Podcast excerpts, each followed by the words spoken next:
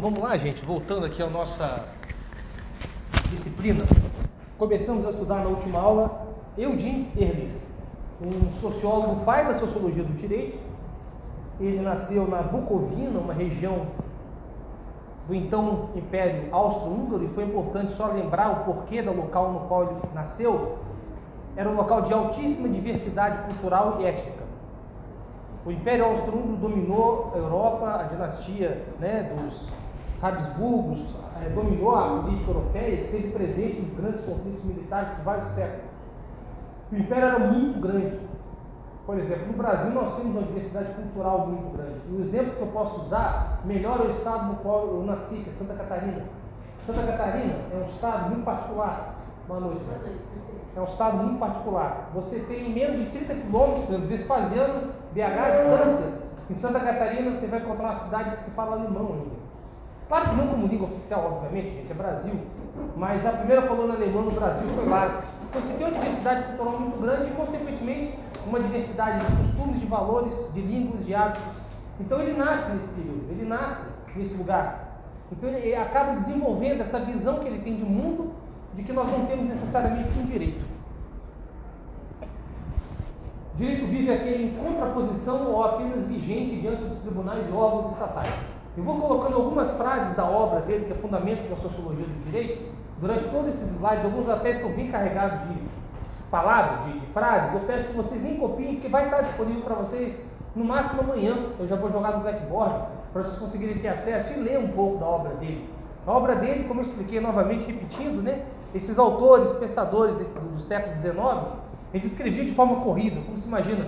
Não existia pouca divisão de capítulos, muito pouca preocupação com a metodologia, ainda mais esses intelectuais europeus, então a leitura fica um pouco pesada. Nada melhor que a gente destacar aquilo que é mais importante. Apenas um pouco de história. Essa noção hoje que nós temos de Estado nacional, nós temos a noção de que existe um Brasil, existe os Estados Unidos da América, França, Alemanha e assim por diante, é uma visão até muito moderna. Isso não existia até determinado momento da história. O Brasil foi, eu, eu não uso o termo descoberto em 1500, eu acho isso até ofensivo para a gente falar que nós somos descobertos em 1500. Na verdade, havia um grande continente chamado Pangeia. Desse continente houve uma grande migração do Chipre da África, que é uma região daquela Somália, de um sub, uma sub, um hominídeo chamado Homo erectus, que se espalhou pelo mundo. A gente passou a existir, a gente sempre existiu. Nunca fomos descobertos. Nós somos descobertos para o colonizador europeu em 1500, né? então é diferente. Mas naquela época não existia uma nação, um Estado propriamente dito, como a gente tem essa noção hoje. Isso é uma coisa que vem lá no século XVII, a gente vai ver até o marco histórico da formação dos estados. Mas nada melhor que você consolidar o poder no lugar do que botar apenas uma regra. Vocês lembram da última aula que eu falei de Eduardo I, que foi rei da Inglaterra? Que ele unificou as cortes criminais em todo o território inglês. E falou: todos vocês irão, serão submetidos a apenas um juiz criminal, apenas uma norma criminal que é a minha. Isso ajuda a consolidar a noção de poder, ajuda o soberano, o monarca, o rei, consolidar aquilo que ele quer, que é dominar a sociedade. Você imagina se ele permitisse vários direitos penais, várias cortes criminais em Minas Gerais, por exemplo. Temos a Corte Criminal do Norte, a Corte Criminal do Leste, da região central. Você imagina como ficaria difuso a própria noção de poder. Para poder mudar alguma coisa, você teria que mudar em todas e não mudar uma só, como ocorre hoje na maioria dos estados.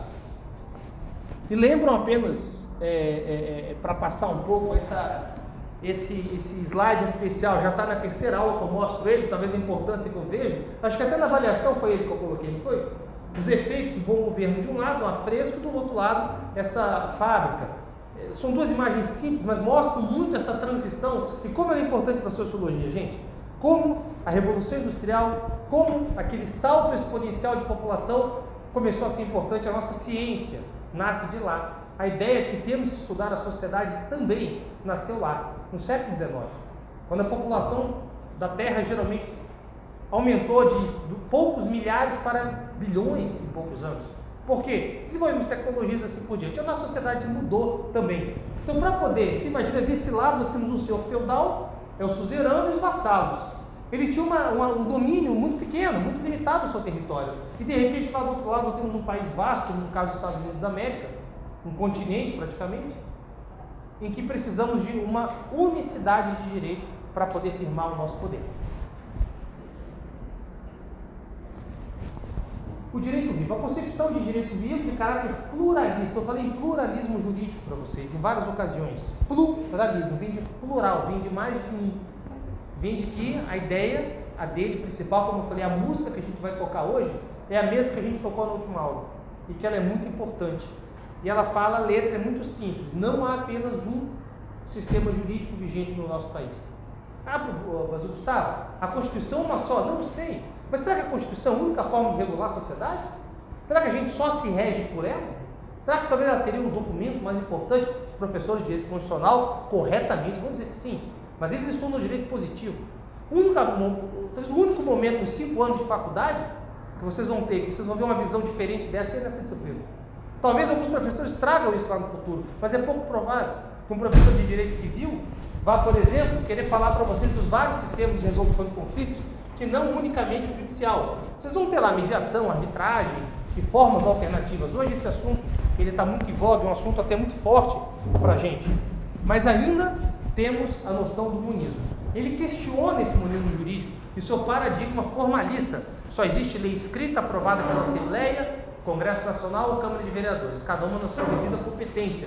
Para ele, o Estado é mais uma das várias associações humanas. Nós somos uma associação em sala de aula, por exemplo.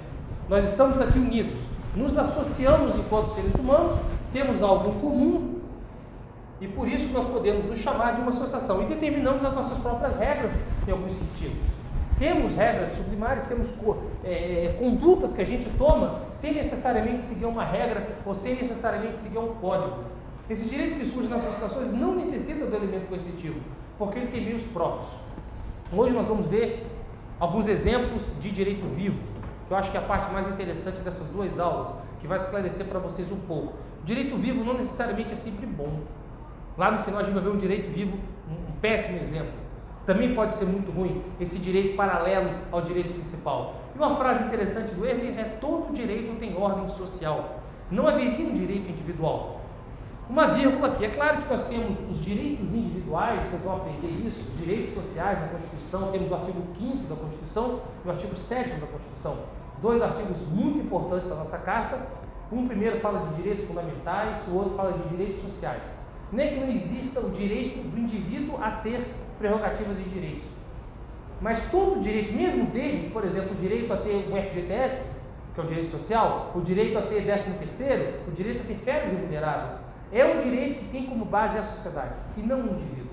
Esse direito não é criado, não é feito para poder atender aquela pessoa em particular. Ela é feita para poder atender o clamor que ela tem por ser atendida, por ser um sujeito ativo de direitos. Mas ele tem origem na sociedade, isso é que é mais importante na obra dele. Todo e qualquer direito vai ter origem lá, no campo social. Por isso que, segundo ele, a gente tem que voltar para a sociedade e estudar a sociedade para poder entender um pouco do direito.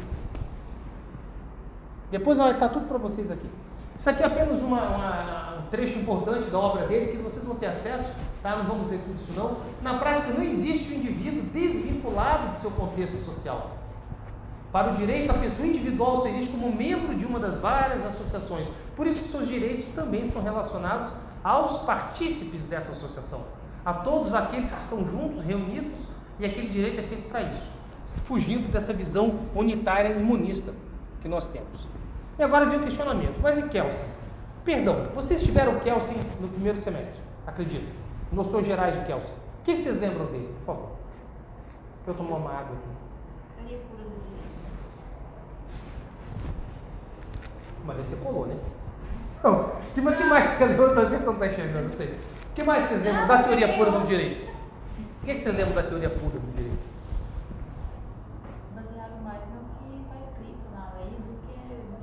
Uma hierarquia de leis. Temos a Constituição, temos o, no caso, é, temos o poder constituinte, temos a Constituição, temos a lei complementar, lei ordinária assim por diante. Apenas uma, um parênteses aqui. É claro que ele fala de hierarquia em um sentido um pouco mais filosófico sociológico. Tecnicamente, eu não vejo hierarquia entre normas. Ah, Gustavo, mas então a lei está acima da Constituição? Eu falei, não, elas tratam de matérias distintas. A Constituição trata de determinadas matérias. E ela, vocês vão estudar várias classificações, é dela que, que, emana todo o ordenamento, como fazemos as leis.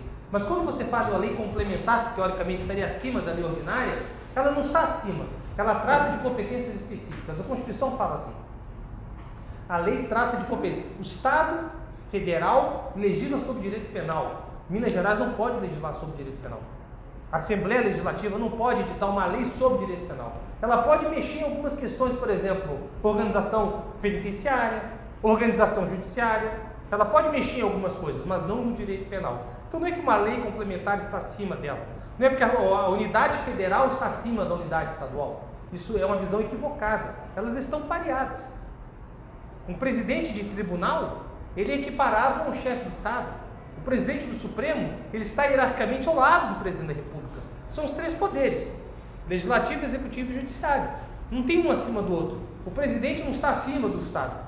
Eles tratam de coisas distintas. E a Constituição diz que a competência da União é legislar sobre direito civil, direito agrário, direito penal. A competência dos estados, geralmente residual, vocês vão aprender isso, e a competência do município. Para poder, é, é por exemplo, legislar sobre ISS, que é o imposto municipal, a União não pode legislar. Dizer que o município estiver fazendo vai cobrar a alíquota tal. Não pode, isso é, tem que ser decidido no município. Então não existe necessariamente uma hierarquia, e sim competências distintas entre os vários entes federativos. Mas como é que fica a relação ao Kelsen? Ele tem uma discussão nos anos de 1915 a 1917, o Early e o Kelsen discutiram esse assunto. Eles viveram períodos. O Early morreu antes, é um pouco mais velho, mas eles viveram juntos. Boa noite. E eles discutiram muito esses assuntos. Muito interessante essa. É, tá vários textos que relatam um pouco dessa briga que eles tiveram, na época por jornais acadêmicos, né? A gente está em 1915, né, gente? Não tinha.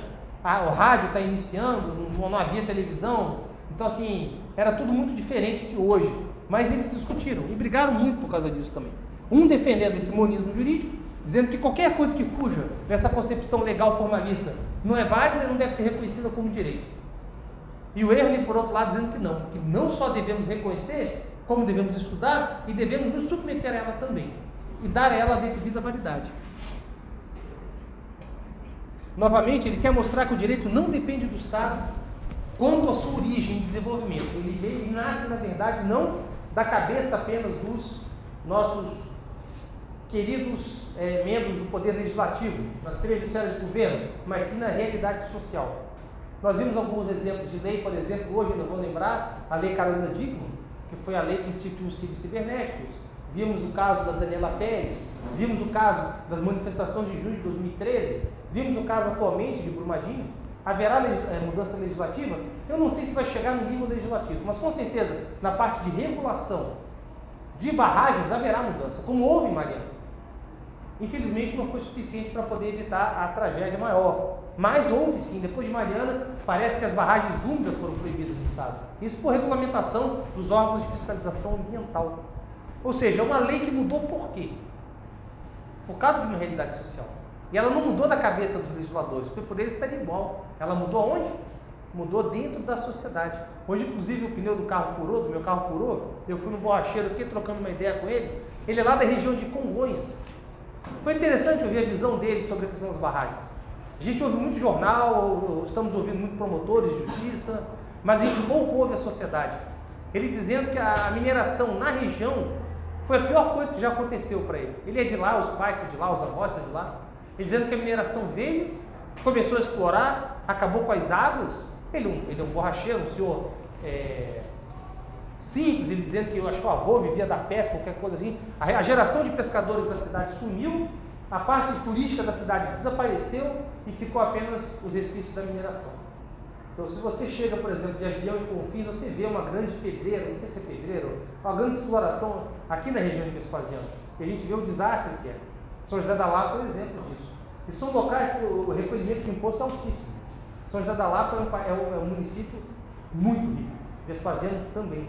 O ICMS é cobrado com base no produto que eles. O Vespasiano, você sabe, que tem um ouro preto aqui, né? Que é, é o minério. O minério é ouro. É, você tira dinheiro do chão. Literalmente você brota dinheiro. Você gasta um pouquinho para explorar, contrata algumas pessoas, paga piso salarial que é pouco e de repente começa a sair dinheiro do chão.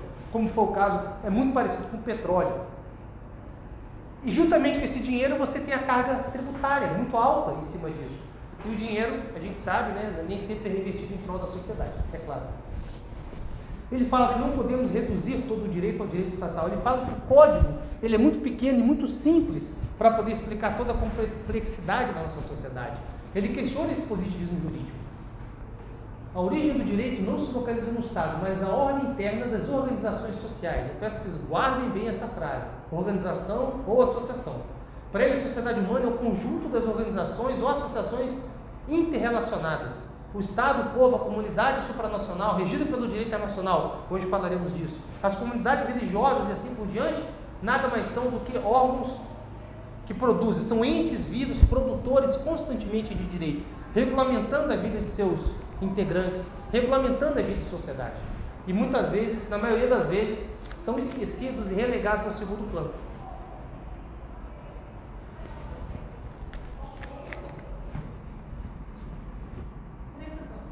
Perdão, quer voltar? Claro. Volta lá.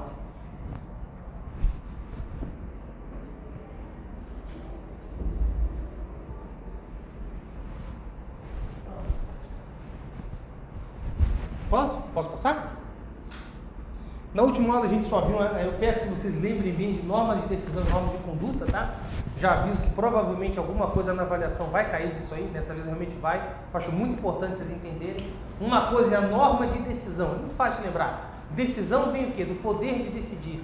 É uma norma que é criada nos tribunais, criada pelo poder é, judiciário da maioria dos estados, é claro. Estados que eu falo na maioria dos países, né? Se você for para uma república é, não secular, como por exemplo o caso do Irã, que é um, um estado religioso no qual o ayatollah ele tem poder de vida e morte sobre todos aqueles que vivem em seu território, é diferente. Lá ele pode, eu acredito, eu não sou especializado em direito iraniano, mas eu tenho certeza que ele, ele tem o poder de modificar decisões judiciais, e como a gente fala aqui, brincando no jargão de fórum, né, num, você perdeu o processo no Supremo, recorre para o bispo. É uma brincadeira, porque, ou seja, o bispo não é uma instância é, recursal, mas lá, bem provável que os ayatollahs podem ser sim. Até porque o poder religioso deles é muito maior que aqui. Lá são países que vivem sob o auspício da religião. Eles têm polícia religiosa, fiscalizando as pessoas andando na rua. Uma mulher, por exemplo, a, pelo que eu estou vendo, a maioria aqui ia ser apedrejada até a morte, talvez você talvez ia se salvar um pouco. Meu cabelo solto, sem pano, você também ia ser apedrejado até a morte. Brincando, mas é verdade, gente. É, você não pode, realmente, essas mulheres nesses locais, a, a, o uso da burca não é uma tradição religiosa, não é algo que é bacana e é legal, não. Na verdade, é, você é punido muitas vezes com apedrejamento nesses locais.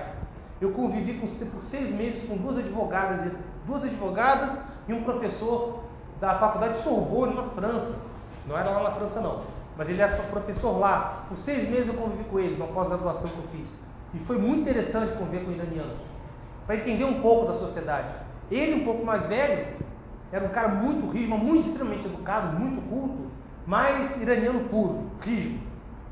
Já as meninas, na frente dele, elas eram extremamente sérias, pouco falavam, sempre de olhos baixos e cabeça baixa e nunca emitiu opinião. Mas quando ele não estava, elas se libertavam, elas conversavam, e era muito interessante ver como... O jovem iraniano, ele não é assim não. O jovem iraniano, ele quer mudança. Ele quer um iPhone XS, ele quer postar vídeo no YouTube, ter Instagram, porque lá a internet ela é bloqueada, tá? Nesses locais, você não tem acesso livre, por exemplo, e-mail.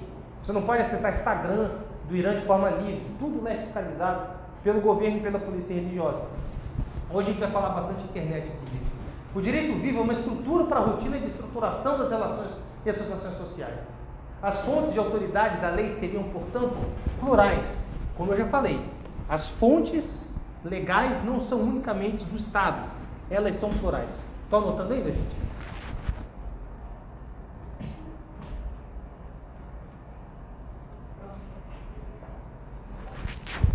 Um dos pilares da criação do Estado foi o fenômeno do monismo, como eu falei anteriormente, é claro. Você precisa de apenas um Estado. Monismo vem de mono, vem de um só. Você precisa de um direito, de uma regra para poder firmar o seu poder para todos, é claro. O ordenamento positivo estatal é utilizado então como uma ferramenta para consolidação do poder de um Estado. Ele questiona justamente esse modelo, dizendo que nós não devemos nos submeter apenas à função estatal, devemos reconhecer vários direitos que existem entre nós. Ocorre que as promessas da modernidade a modernidade aqui eu me refiro exatamente, especificamente, ao período que chamamos de Era Moderna, que é a partir de 1789, Em julho de 1789, um grupo de revolucionários franceses destrói uma prisão que fica em Bastilha, em Paris. Eu já falei desse assunto para vocês. Vocês lembram isso do segundo grau, imagino, no ensino médio? E a partir de lá inicia a Revolução Burguesa. E de lá nós iniciamos a ideia de unidade moderna. O período moderno vem justamente aí. O direito insurgente é fundamental para as sociedades, principalmente para os grupos sociais que vivem à margem do sistema estatal. Isso eu achei muito interessante, isso é um artigo dessa defensora pública cearense, Lia Felizmino, e até está aqui para deixar para vocês, mas eu vou mandar, não vou deixar no Xerox, não, esse eu vou mandar em PDF, que está na internet. Muito interessante a relação que ela faz entre a necessidade de se atender esse direito plural e não estatal, na verdade, é um acolhimento a pessoas marginais.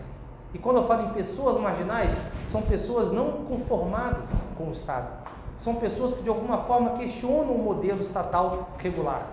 Podemos falar de comunidades, como nós vimos na última aula, lá, a favela da Maré. Lá dentro nós temos alguns não conformados, pessoas que se recusam a aceitar e principalmente impõem o seu próprio direito. E nem sempre é o direito ruim. Nós vimos a figura do NEM, por exemplo, da Rocinha. Ele não era, ele era, muito, ele era ruim, péssimo para muita gente, mas para muita gente ele era muito bom.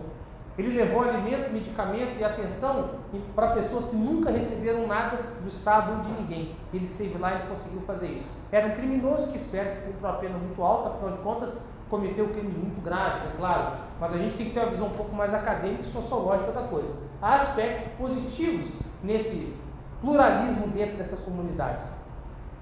O pluralismo ele existe, o vazio, gente, vai existir onde há vazio, onde não tem presença. Então, onde você não tem o Estado, você não tem a presença do Estado, você vai ter o quê?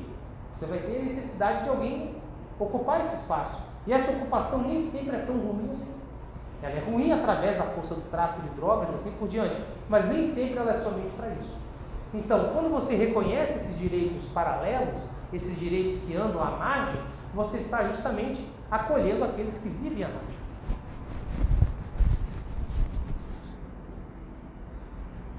Apenas para lembrar, se a gente olhar essas duas imagens, né, um lado nós temos Luís XVI, que foi justamente na Revolução Francesa, que foi o rei que foi decapitado juntamente com sua esposa. Eles fugiam, se eu não me engano, já tinham até saído de território francês, quando em uma estalagem, né, um hotel da época, foram apresentar duas moedas para pagar a conta, e as moedas eram reais.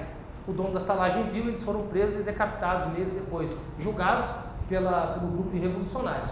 Um dos principais métodos de unificar e pacificar a sociedade é usar a fonte, a única fonte legal que o rei. Nessa tela, e do outro lado, para quem nunca viu ou não conhece, esse é o Sacha Baron Cohen, ele é um comediante britânico, ele fez, fez esse filme chamado O Ditador, que é uma comédia, ele é ditador de um país que não existe, e é muito interessante, é muito engraçado. Assim. O interessante dele é que ele faz um.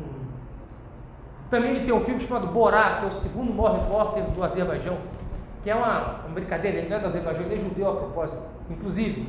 E ele faz todo um filme é, é, brincando, como se ele fosse num país em que judeus são mortos, judeus são perseguidos, mas na verdade ele é, ele é membro da comunidade judaica. E é muito interessante que ele vai para os Estados Unidos tentando apresentar o Azerbaijão para o povo americano. Só que o americano médio, a gente tem uma visão até muito romanceada dele. O americano médio, sabe, é, se perguntar onde é o Brasil, ele não vai saber. Isso é verdade, ele não sabe mesmo. Se perguntar capital do Brasil, assim, 90% de chance, se ele for um cara muito culto, de responder Buenos Aires. Se ele for um cara muito culto. No mapa do mundo, você não, ele não diz, ele não aponta o Brasil lá. O nosso país é tudo menos pequeno, né, gente? Então, assim, no mapa mundo é um pouco fácil de você ver a figura do nosso país, né? Modéstia à parte. Somos realmente um país de dimensões continentais. E ele sai explicando um pouco desse Azerbaijão, desse país que também ninguém sabe onde fica, ninguém sabe se existe. O Azerbaijão existe, na verdade, mas ele se passa como repórter de lá.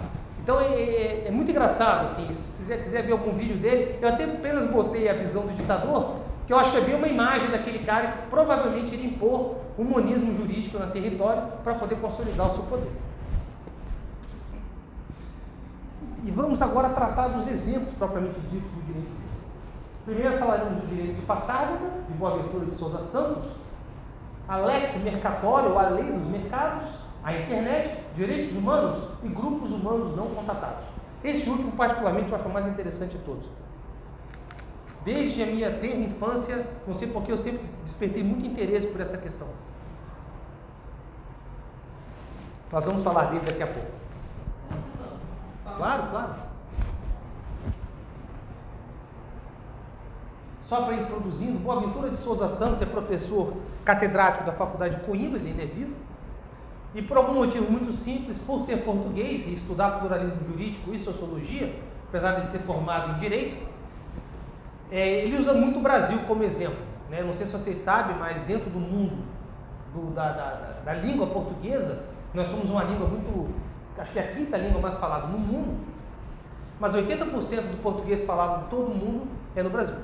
Nós somos a grande produção cultural da língua portuguesa. Temos também Moçambique, temos em Angola, temos no Timor-Leste e alguns outros pequenos estados. Mas a grande massa de fala, que fala português somos nós. E é natural que o Boaventura se interesse justamente pelo Brasil. Escreva grande parte da obra dele com base no nosso país, sim. Passargas, a propósito, era uma cidade que à época pertencia ao Império Persa, fica hoje, na verdade, no Irã, essa cidade, e que era uma cidade bastante ideal, era uma cidade com uma diversidade cultural muito grande. Na época, nós tínhamos dois grandes impérios conflitantes, tínhamos no Ocidente a cultura grega, né? não vou falar império grego, porque isso não existiu, mas a cultura da Macedônia, da Grécia, e do outro lado a cultura persa, que eram os dois grandes choques do período da Antiguidade Clássica. E Passárgada era uma cidade que ficava na Pérsia, e era um grande centro de produção cultural. Por isso que o Boaventura utiliza, mas o motivo pelo qual ele usa Passárgada é por outro.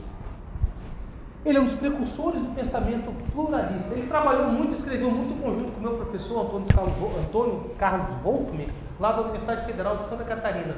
Ele realizou um estudo em 2006, justamente em Moçambique, que é um estado que fica é, na África, na África subsaariana, e justamente se fala português, sobre a teoria do Estado heterogêneo. E a África, por exemplo, eu, eu, eu gosto muito de usar o exemplo da África para falar de pluralismo também, porque se a gente observar um pouco do. Isso aqui é um desenho bastante grosseiro do que seria, do que seria o continente africano. A África tem uma história muito triste de ocupação e colonização por parte dos europeus. A Europa fica aqui em cima, e é claro que com o surgimento dos Estados-nação, isso lá no século XVIII, consolidando no século XIX, né? Os Estados europeus começam a invadir e querer colonizar o território africano. Mas se imagina um inglês, um colonizador imperialista britânico, ele não necessariamente chegava no local e questionava as pessoas que lá moravam sobre se elas gostariam de fazer parte do Estado maior ou se elas queriam ser colonizadas. Isso não existia. Então eles dividiam território africano como se fosse uma planilha. Eles falavam, claro que não foi exatamente isso, apenas um exemplo. Isso aqui vai pertencer à Inglaterra, isso aqui talvez França. Claro que essa parte norte fica muito mais com influência francesa, essa parte central e sul com influência inglesa e dinamarquesa. A Itália e a Alemanha conseguiram apenas um pequeno pedaço aqui, que foi a Etiópia, conseguiram também um pedaço da Eritreia. Eles dividiam esses estados e depois eles criaram países. Ó, agora nós temos um local chamado África do Sul. A África do Sul tem 10, tem 10 línguas nativas. Línguas nativas falantes no país.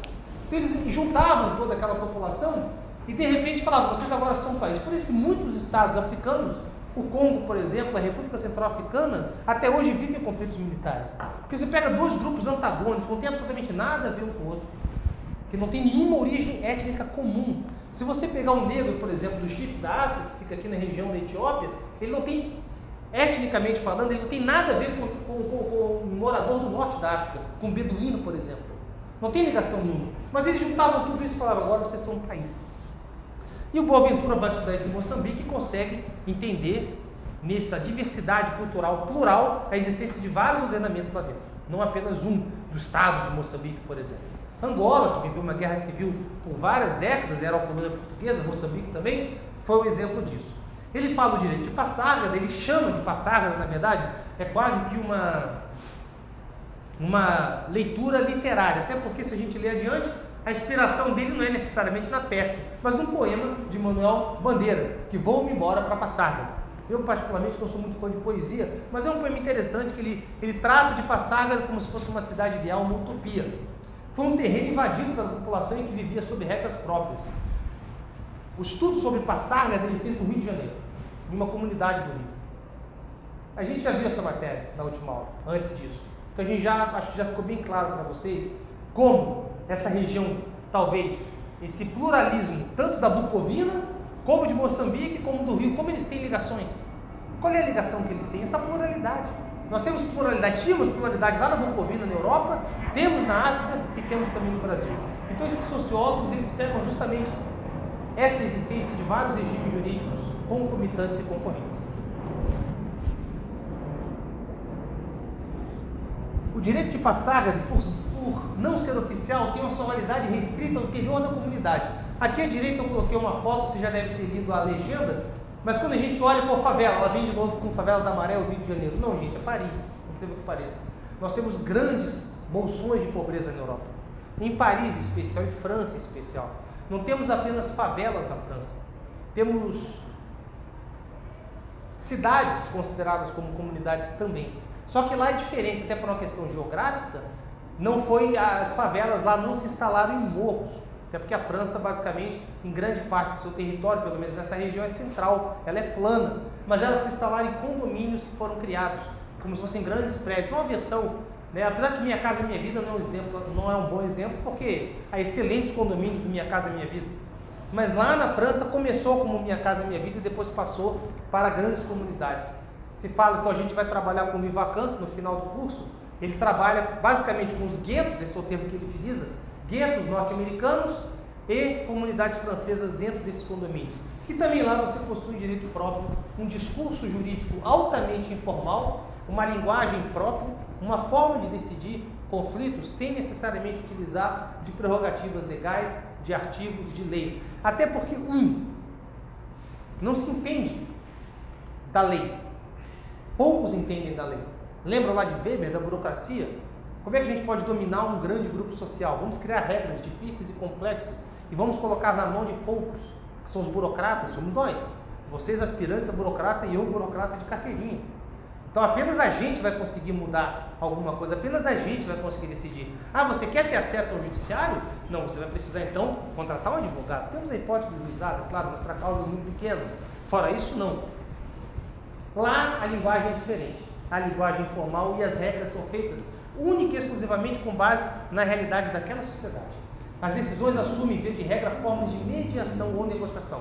Até porque, em uma comunidade dessa, um conflito entre dois vizinhos, por exemplo, de dois barracos, não vai conseguir resolver levando ao judiciário. Até porque isso é uma comunidade oriunda de imigrantes ilegais. Muitos, muitos imigrantes hoje foram para a Europa. A gente fala que no Brasil, o que a gente viveu em Roraima era uma crise migratória. Talvez para quem estivesse, estava lá, que é um estado já bastante pobre em relação a recursos, por exemplo, de energia, alimentação e principalmente de produtos, porque o acesso a Roraima é um acesso muito ruim.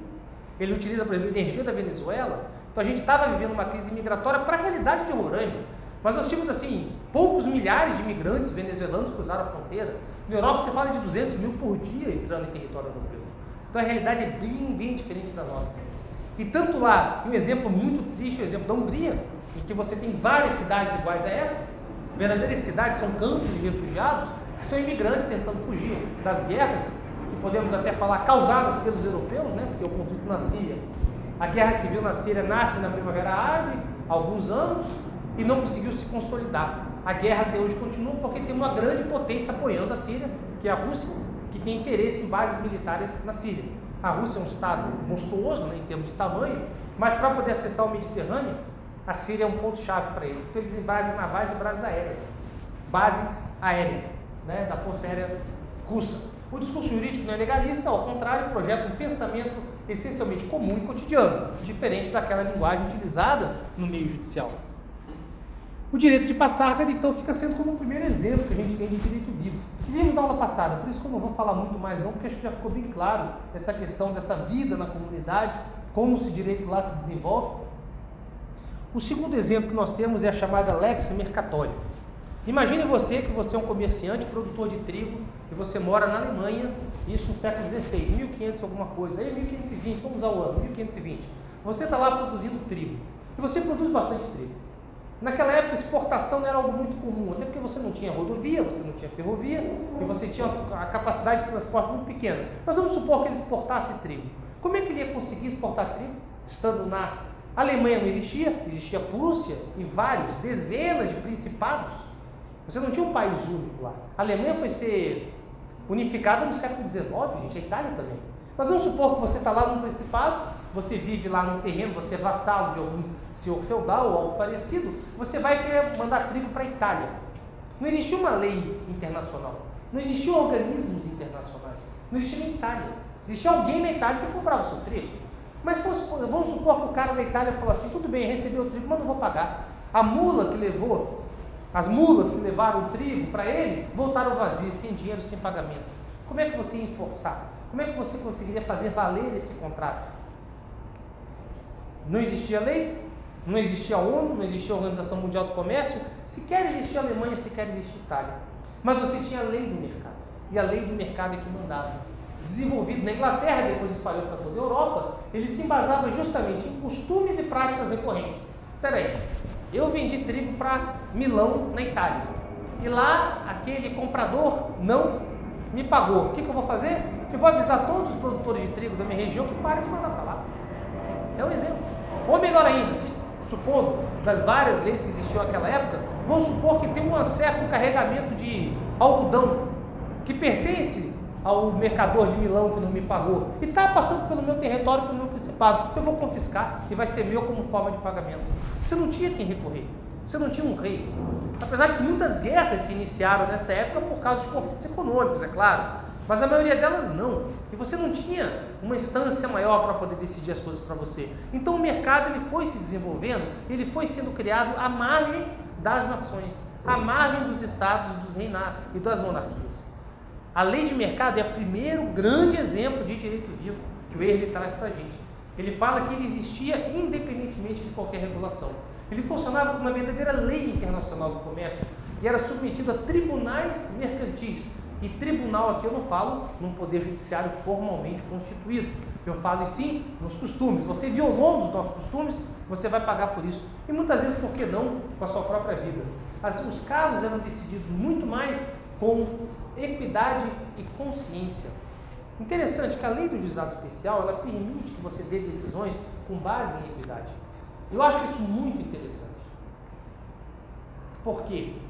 Aplicar a lei no caso concreto pode parecer algo muito simples, mas muitas vezes a lei pouco fala. E as partes que chegam a você no judiciário não fica muito claro o caso, porque tem limitação financeira, não tem dinheiro para contratar um bom perito, ou então tem dificuldades técnicas de redigir um texto claro o suficiente. Você fica numa situação de que tem que dar uma decisão que se você decidir para um lado vai ser ruim para os dois e para o outro vai ser pior ainda. Então qualquer decisão que você der será ruim. Primeiro, porque não era para o judiciário ter intervido naquele caso, mas se levado para lá, alguma decisão tem que ser dada. Você pode dar uma decisão com base em igualdade, em equidade. Você não necessariamente tem que recorrer a algum dispositivo legal e falar, estou decidindo com base no artigo tal, na jurisprudência tal, no código tal. Você pode simplesmente falar que não. Esse é o verdadeiro espírito do juizado. Nem todos os juízes do juizado pensam assim, a maioria ainda se atém muito ao formalismo. Mas a, a, beleza dessa forma de julgar diferente, é o juizado especial, foi, foi instituído em 95, gente. É, é, é, já podemos falar que ele tem um tempo aí, tem uma estrada já pela frente, né? Não é algo novo que foi criado ontem. O juiz vocacionado para o juizado, ele resolve ali na hora com palavras simples. Inclusive, por exemplo, eu, tô, eu, eu revolucionei aqui dando sentenças orais agora no juizado criminal. É na hora, é falado. Você não, você não escreve mais a sentença, você fala para todo mundo ouvir, as duas já ouvem, sai todo, sai todo mundo intimado dali e já resolve a coisa na hora. Por quê? Porque esse é o espírito da lei. Fazer tudo muito rápido, fazer tudo muito ágil. Mas infelizmente nem todos os juízes pensam assim, alguns acabam até por questões pessoais, ou até por desinteresse mesmo, submetem o processo do juizado ao processo comum. E a pessoa entra lá para resolver o problema dela e acaba ganhando um processo kafkaquiano aí de, pela frente aí mais 10, 20 anos de processo para poder resolver. E justamente dentro dessa lex mercatória, o exemplo que eu trouxe para vocês é do mercador de Veneza. Já ouviram falar da história do mercador de Veneza? O que vocês sabem sobre o mercador de Veneza?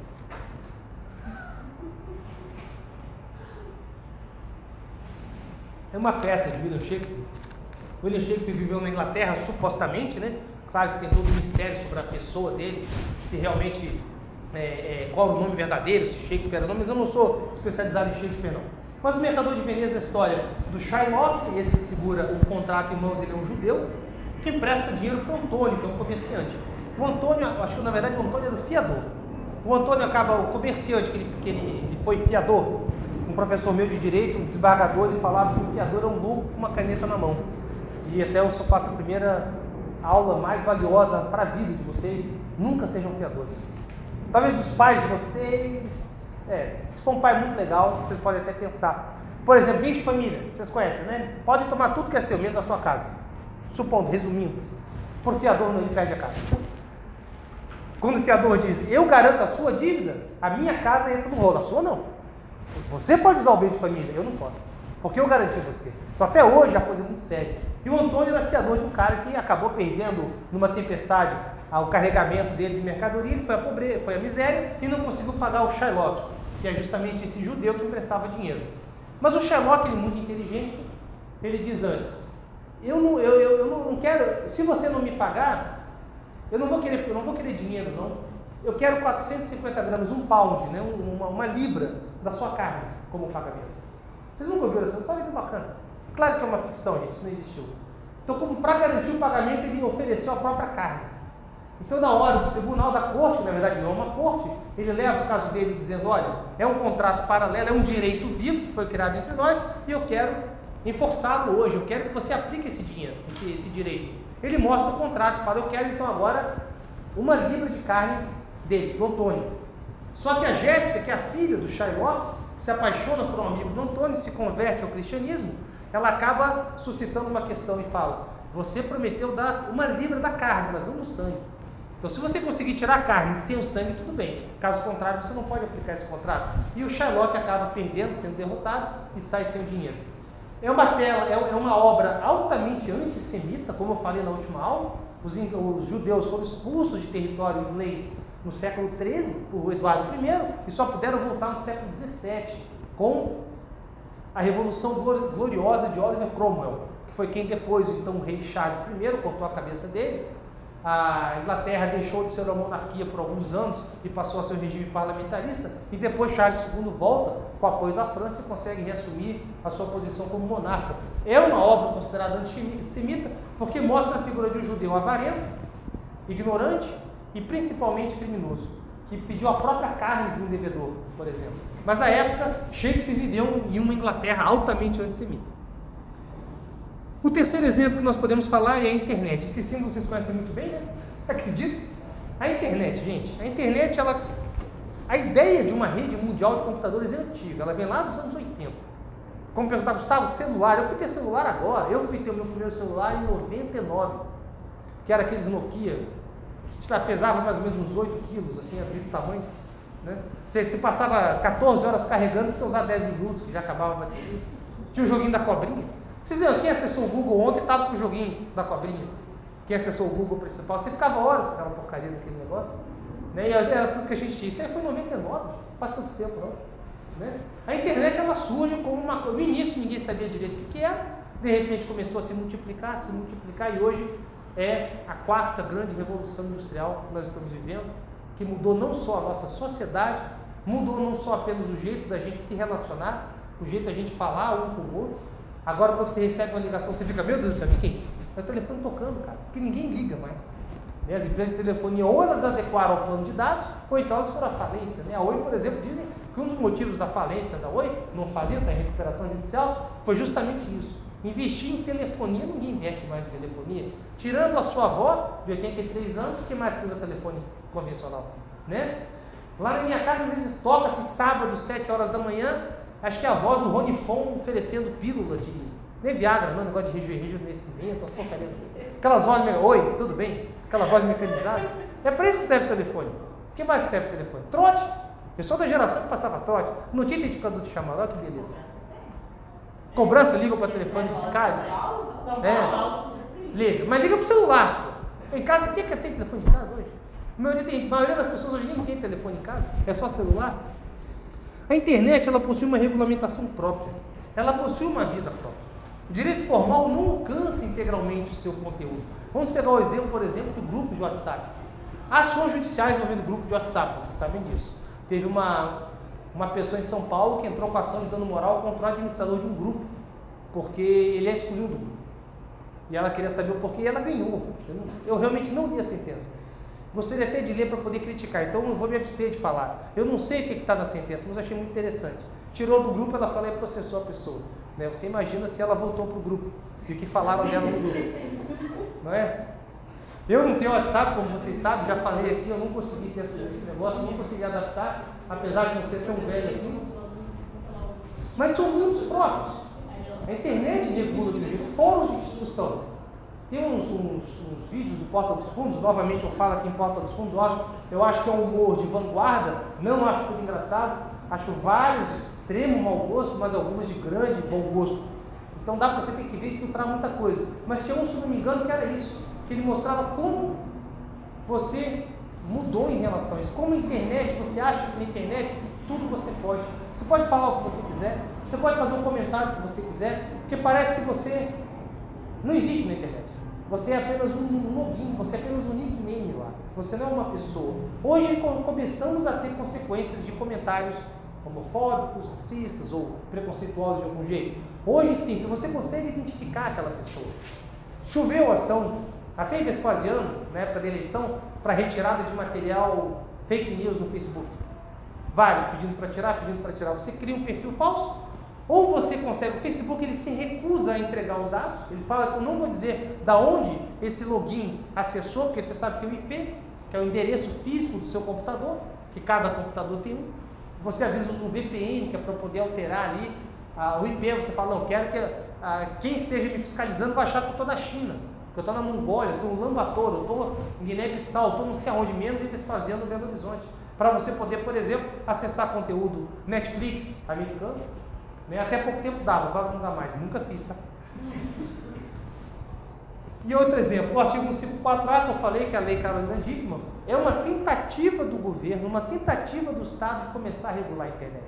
Esse é apenas um exemplo. Nós temos o Marco Civil da Internet de 2014, que eu acho que é o slide seguinte, são tentativas de fiscalizar um pouco da internet, mas não consegue.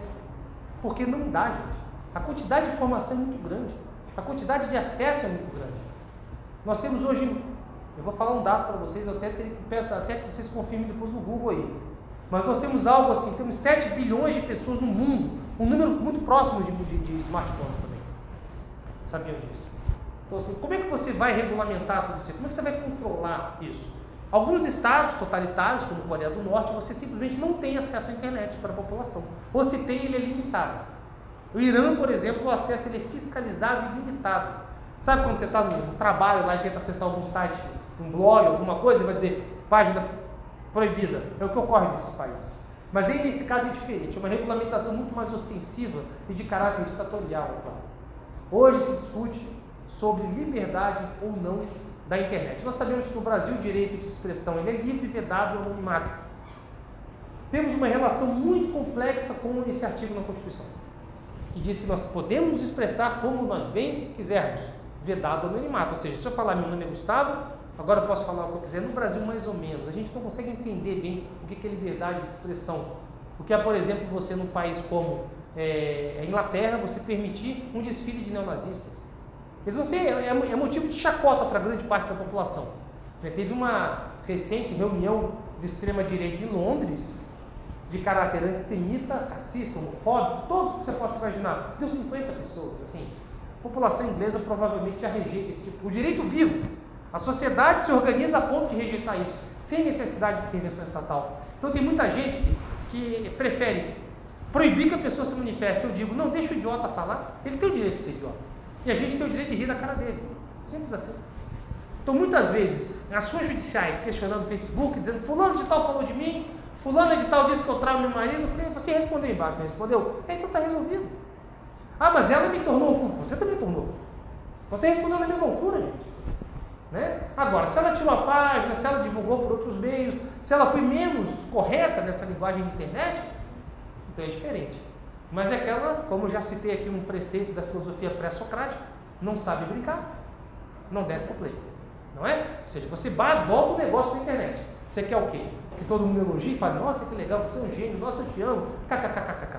Né? Essa, a gente tem essa, a, a, tem essa tendência atual dessa fixação com o elemento potássio, né? K é potássio, tabela periódica, então é tudo kkkk. Não importa, a gente Se você utiliza de um meio para poder falar mal de alguém e ela responde no mesmo meio, para mim, elas por elas. Claro que há exceções em cada caso. Um caso, a ofensa é pessoal, a ofensa é muito íntima. Você também não quer, você não botou nada na internet, você simplesmente falou mal de você. Então, olha, vê como a internet se organiza, gente. Como a gente consegue viver.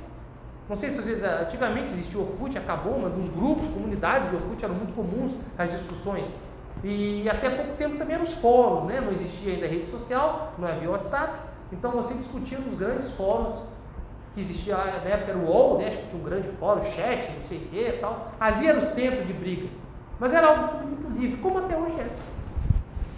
Engraçado, a internet é, é um mundo enorme, muito delicado, muito frágil. Eu falo assim, eu trabalhei no provedor. E uma coisa boa, um cliente ligar e falar assim, ah, está chegando a, minha, velocidade contratada. E o técnico, ele acessava o que a pessoa estava vendo na hora. Por exemplo, se era um site como ele falava, não, senhor está acessando o site tal, tal, tal, está chegando tantos megas de velocidade aqui. Aí, não, mas você está vendo o que eu estou vendo? Estou. Então é uma coisa assim, muito frágil, eu acredito muito. que é, tem que ser é muito delicado. Né? A pessoa acha que é anônima, né? É, existe a tal da Deep Web. Eu nunca entrei nesse troço, dá até medo, mas existe a Deep Web.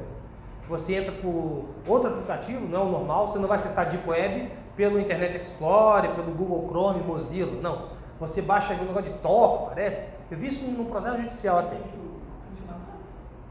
Comprar órgãos e É, você compra órgão, criança, droga, fuzil, tanque de guerra, blindado, sei lá.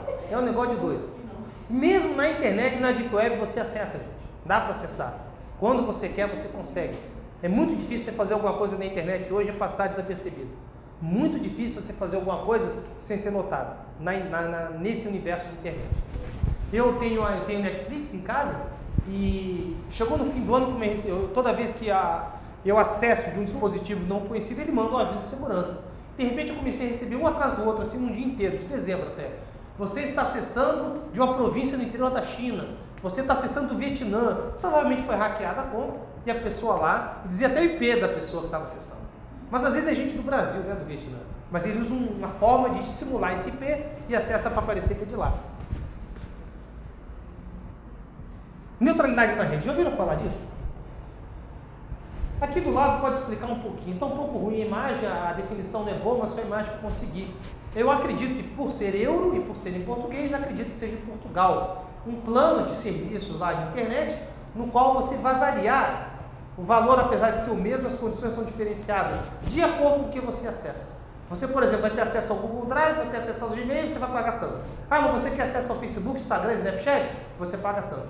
Isso é o que se fala do fim da chamada neutralidade da rede. Nos Estados Unidos da América, depois do governo Trump, em 2017, a FCC, que é o órgão governamental lá que lida com isso, começou a revogar as leis que, que permitiam a liberdade de acesso. A liberdade de acesso nada mais é do que o provedor não pode distinguir o usuário e o site que ele acessa. Ele vai falar se você vai contratar tantos mega por segundo, você vai contratar um pacote de dados tal, ele não pode distinguir que esse pacote você pode utilizar tanto nisso, tanto nisso ou tanto naquilo. Muitos países hoje querem acabar com a neutralidade da internet. Alguns por ganância dos grandes provedores de rede, talvez, mas não é isso não. É porque a partir do momento que você consiga bloquear o acesso das pessoas a determinadas informações, olha só a palavra, bloquear acesso à informação. Olha que beleza para um Estado tirânico. Olha que espetáculo para um ditador. Você vai falar, você pode ter internet, não tem problema, mas você não vai acessar nada que diz respeito à minha pessoa. Você não vai acessar nenhum site contrário ao governo, nenhum aplicativo que promova a livre troca de mensagens. Já imaginou acabar com o WhatsApp, como alguns vídeos acabaram? As cenas mais cômicas da minha vida, quando acabou o WhatsApp. Né? Famílias voltaram a se encontrar. A gente já até brincou com isso aqui. Meu filho encontrou a mãe em casa. Né?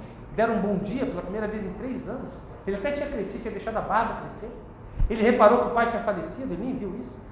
Né? Tem até, um, novamente, perdão pela insistência, um Porta dos Fundos, é, uns, uns poucos não engraçados que eles fizeram e sérios que é um pai mexendo na, na, no celular sem parar no sofá. E o filho, pai, vamos brincar de bola, pai, vem, pai, peraí, só um minuto. Só um minuto, isso aqui é importante, só um minuto. E a próxima cena é um filho já velho, mexendo também no celular, e o pai no mesmo lugar mexendo no celular. E o filho falando, pai, vou sair de casa. Não, não tem problema, pode sair. Não viu o filho. Ou seja, É interessante apenas uma reflexão, né, para quem mexe muito. Mas ele diz que todas as conexões da internet devem ser tratadas da mesma forma. Não podemos cobrar a mais pelo uso diferenciado. Não quer dizer que você não possa contratar um plano mais veloz ou menos veloz, mas você não pode, a questão é o conteúdo. Não pode ter aquilo lá, ó. diferenciar acesso e começar a cobrar mais por um acesso a determinado site, menos por outro. Isso você vai estar restringindo. E para quem você vai restringir? Para quem pode pagar menos que é a grande massa da população, no Brasil pelo menos. Também lá fora, a internet lá fora é bem cara, tá? Assim, se vocês acham a internet aqui que a gente tem ruim, é, nos Estados Unidos ela é pior. Em alguns países da Europa ela consegue ser até pior. Então nós temos uma boa internet no Brasil, incrível que pareça. Então, algumas coisas boas que nós temos aqui é a internet. O acesso é bom, a qualidade aqui é boa. Não compara com a Coreia do Sul. Eu nunca estive na Coreia do Sul, mas eu sei que lá a conexão é excelente. Na Finlândia, por exemplo, nós somos 16 milhões de habitantes, né, gente? Então é diferente de um país com 200 milhões, como é o nosso caso. A neutralidade ajuda a proporcionar a liberdade de troca de informações. Nós vimos na última eleição presidencial, vocês viveram muito isso, faz pouco tempo. Foi uma eleição embasada em rede social. Foi uma eleição com um monte de fake news para cá, fake news para lá, não sei o quê. Mas no fundo, no fundo, ela decidiu, foi no verdinho, foi no WhatsApp. Foram mensagens no WhatsApp, foram informações, você votou porque no grupo saiu que fulano de tal era bandido. Depois você, que era fake news, você acabou não vendo, né? Então você, que nem antigamente muita gente falava que os Estados Unidos, pelo menos na época do e-mail, né, gente? Ele existe e-mail, mas ninguém usa, pelo menos não para trocar informações, mas questões profissionais. Você lembra que uma época falava que os Estados Unidos é, lançaram um Atlas lá dizendo que a, a Amazônia pertencia ao território americano, não sei o quê? Foi, tinha até o Atlas, tá? Foi alguma brincadeira que alguém fez, isso divulgou. O problema é que tem sempre aquela pessoa que recebe esse e-mail e não recebe outro e-mail dizendo que era mentira, né? Então até pouco tempo tinha uns velhinhos lá, desembargador, mandando, gente, vocês viram a notícia? Um hacker saiu dos Estados Unidos agora dizendo que a Amazônia é internacional. Não, e você já foi desmentido em 2003, assim, você tá, porra, você tá velho pra puta tá até vergonha, né? Mas tem o caso da Marielle, lembra? Quando foi assassinada, saiu depois um vídeo de um miliciano dizendo que a Marielle foi morta porque ela é envolvida no tráfico, ele era namorada do traficante e tal. Depois desmentiram, mas assim, tem um que até hoje ainda estão naquele primeiro vídeo. Pô, viu que não tinha nada não tinha envolvimento nenhum, pelo contrário. O envolvimento dela foi só na hora de morrer, tadinha, que ela faleceu na mão da milícia, né? Vocês viram um black, propósito, viram o blackboard que eu botei para assistir o, o vídeo do Gregório do Vivier? Eu não gosto muito do Gregório do Vivier, não. Ele é muito ideologicamente tendencioso. Eu sempre gosto de me informar com fontes neutras. Eu gosto de formar minha opinião. Eu não gosto de repetir o que os outros falam. Eu gosto de ler, não, não, você não. Mas ele fala de milícia, tá? Um programa de 20 minutos sobre milícia. Se alguém quiser ver, tá lá no blackboard. Digita Gregório do, do Vivier ou Gregório Milícias no YouTube que você vai ter. Até uma página oficial da WO. Essa parte que ele fala de milícia é legal, mas ele realmente é bem. Ele é muito tendencioso. Ele tem um ódio de Bolsonaro, uma coisa que eu não consigo. Assim, quando a pessoa fica muito tendenciosa, ela fica ignorante, ela fica burra. Porque ela não vê mais nada. Então tem coisas boas do governo atual, que eu vou dizer, por exemplo, a reforma da Previdência é uma delas, outras iniciativas do governo são excelentes, nunca são históricas para o nosso país, até a própria postura internacional do governo. Discordo um pouco da questão, talvez, de Israel, acho que está tendo um grande, só saindo um pouquinho da aula aqui, está tendo um grande péssimo entendimento em relação a esse apoio à embaixada de Israel. Esse é um apoio da bancada evangélica né, os evangélicos têm muita ligação com Israel, você vê muitos símbolos de igrejas evangélicas, ser da cruz de Davi. Mas eu lembro vocês que para o povo judeu, é, Cristo não existiu. Cristo foi um falastrão, até hoje. Né? Não é verdade? O povo judeu não acredita no Messias. O, eles, eles, eles, são uma, uma religião messiânica, ou seja, acreditam que haverá provavelmente o Messias, mas não chegou ainda. E não é Cristo, com certeza não é um deles. Então a mudança da embaixada para Israel para poder atender ao pedido da bancada evangélica é uma contradição muito grande, assim. Né? Não é bem assim, não. Acho que é uma, é uma, é uma atitude, apesar de eu ser um forte defensor é, da, da, questão Israel, até do próprio estudo da questão palestina, o motivo pelo qual o governo quer mudar a embaixada para lá é outro. Não é para poder apoiar Israel, não. É para poder atender os evangélicos daqui. Mas tem alguns problemas nisso aí, tá? Ideológico, principalmente ideológico. Inclusive, o governo atual, por exemplo, era muito contrário à ideologia nas escolas, nas relações internacionais, e a gente está aplicando ideologia, né? E não deveria ter. Assim, a China quer comprar minério do Brasil, compre o quanto você quiser, estou vendendo. Já imaginou um comerciante ideologicamente tendencioso? Não, você não vai vender um carro para você não. porque você usa calça preta. Eu não sei. Você está de blusa marrom. Não sei se tem cabelo comprido. Então, para você, eu já vou vender você usa óculos. Sabe? Não pode. Né, gente? No lei de mercado não permite esse tipo de coisa. Ainda para encerrar a questão da internet, tem esse, cartão achei bem interessante, bastante explicativo sobre o que é neutralidade na rede. No primeira imagem nós temos um casal é, servindo um buffet. E na segunda está lá. Você até vai servir, mas tudo tem um extra, tudo tem um porquê. Eles acabam não se servindo. Ou seja, você vai acabar não tendo acesso à informação se eventualmente a neutralidade na rede acabar. Nos Estados Unidos está acabando, tá, gente? Lá a situação bem mais avançada e bem pior do que a nossa. Tivemos o primeiro exemplo que foi o direito de passarga, que a gente na verdade viu na última aula, tivemos Alex Mercatório e internet. Vamos para o quarto e penúltimo exemplo, que são os direitos humanos. Aí eu vou ter que perder um pouquinho de tempo para vocês explicar. O que, que vocês entendem por direitos humanos, em primeiro lugar? Alguém poderia falar alguma coisa? Já ouviram essa palavra, é claro. O que, que são direitos humanos para vocês? Vocês estão lendo, né? Não é para ler. O que, que vocês acham que são direitos humanos? Ninguém tem ideia do que possa ser? Eu garanto que não é o que vocês pensam que é. E que a maioria das pessoas, na última eleição, então se falou muito em direitos humanos. Contrariamente, é claro. Mas quem falou, por exemplo, contrariamente aos direitos humanos, eu te dou 100% de certeza que não faz a mínima ideia do que são direitos humanos. Direito humano, gente, nasce, sabe quando? Mais ou menos dois mil anos. Quando um homem chamado Jesus, da região de Nazaré, historicamente aferido que ele existiu, esse homem chamado Jesus existiu, independentemente de você sendo religioso ou não. Ele se colocou à frente de uma multidão que apedrejava uma adúltera, o que até hoje é comum naquela região, apedrejamento de mulheres, né? não só por adultério, mas por prostituição, no caso com uma prostituta, perdão. Ele se bota à frente daquelas pessoas e diz: atire a primeira pedra quem nunca pecou aqui entre vocês. Não só naquele ato, mas em vários outros atos de acolhimento e amor, se inicia a ideia de que devemos ser humanos que devemos acolher o próximo. As religiões pré-cristãs também tinham uma ideia de acolhimento, é claro. A, a, a, religião judaica, por exemplo, sempre teve a ideia de distribuir riqueza, ajudar os mais necessitados, sendo uma obrigação, inclusive, do judeu dar um pouco do que ele tem para poder ajudar os outros. Mas o humanismo, como hoje nós conhecemos, inicia lá. Então, toda vez que você fala contra direitos humanos, eu peço que você reflita. Você é contra alguns aspectos, algumas vertentes dos direitos humanos? Até pode ser, eu também sou, mas não em relação a todo o direito humano, gente. Cuidado com essa frase. Direito humano é para acolher vagabundo e criminoso. Não, não tem nada a ver uma coisa com a outra. O direito humano é muito mais do que isso. Uma criança, por exemplo, que perde pai e mãe e acaba no abrigo público, ela não tem direito humano? Ou então o seu avô ou sua avó que não tem condições de bancar um tratamento médico e pede ao município, por meio de uma ação judicial, que lhe dê direito à vida, no caso, remédio, isso também é direito humano. Deveríamos acabar com isso também?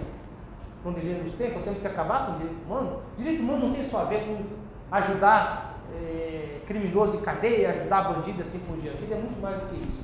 Ele tem a ideia de que todos nós temos direitos e liberdades. Toda a pessoa. Não são, vou ter um não até grifado, não são privilégios eles não podem ser renunciados, revogados, inalienáveis e universais. Mas quem concede esses direitos humanos? Onde é que está escrito que nós temos esses direitos? Em nenhum lugar. É um exemplo muito claro e muito bom para a gente entender direito.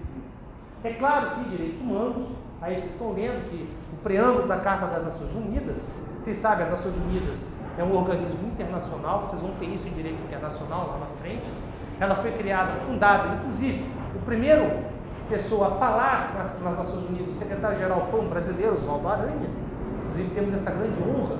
Somos um dos países que compôs a ONU em primeiro lugar. Ela foi criada em 1945, logo depois da Segunda Guerra Mundial.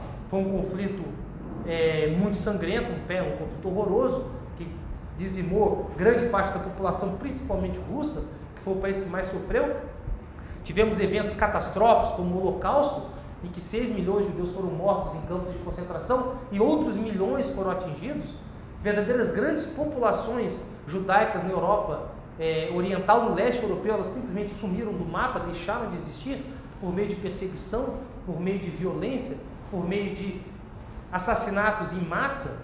Havia polícia é, da Alemanha nazista, SS Schutzstaffel, que era uma polícia responsável por matar torturar e excluir pessoas indesejáveis ao sistema nazista, no caso, que era o Partido Nacional dos Trabalhadores Alemão, que era o chamado nazismo. Porém, esses direitos humanos surgem logo após essa Segunda Guerra, mas eles já existiam. Os direitos humanos são muito anteriores a tudo isso. Nós temos uma leitura em John Locke, no século XVII, sobre direitos naturais. Mas a palavra direito humano começa a ser usada só no fim do século XIX também. Até então não se usava essa palavra direito humano, apesar de sempre ter existido. Se falava direito natural. Se tiver alguma coisa de direito natural, já na primeira fase, lá, no primeiro período. Direito natural não está escrito no lugar dele. Direito natural é, ele é falado, ele é passado de uma pessoa para outra e não necessariamente ele é codificado. Até porque você não tem como codificar. Se você codifica direito, você impreterivelmente você irá restringir. A ONU nasce em 1948 e justamente ela tendo essa declaração que foi é, a ONU nasce em 45, perdão, em 48 é feita uma declaração universal dos direitos humanos, direito à liberdade, negação da escravidão, igualdade de religião e assim por diante. O preâmbulo da ONU fala em direitos humanos também fundamentais, mas de onde que vem esse direito? Não fala. Ele só fala em direitos humanos fundamentais. Agora, qual o problema?